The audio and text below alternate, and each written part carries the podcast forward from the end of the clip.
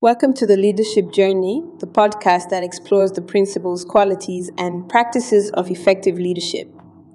I'm your host, Felipe Lopez, and today we'll delve into the fascinating world of leadership, uncovering the traits of successful leaders and exploring strategies to harness your leadership potential.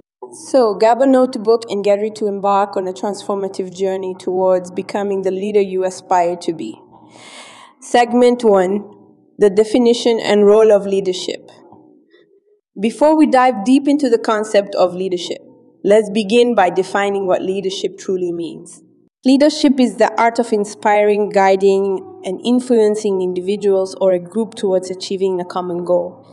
But it goes well beyond just authority or a title. Leadership is about enabling others to achieve their full potential and creating an, environment that fosters growth and success. In essence, leadership isn't defined by a position or a rank. It's a mindset and a set of behaviors that anyone can cultivate. But what exactly does a leader do? Leaders provide direction, set clear goals, motivate their team, support and develop their talent, and ultimately drive progress and positive change. Segment 2 The Traits of Effective Leaders.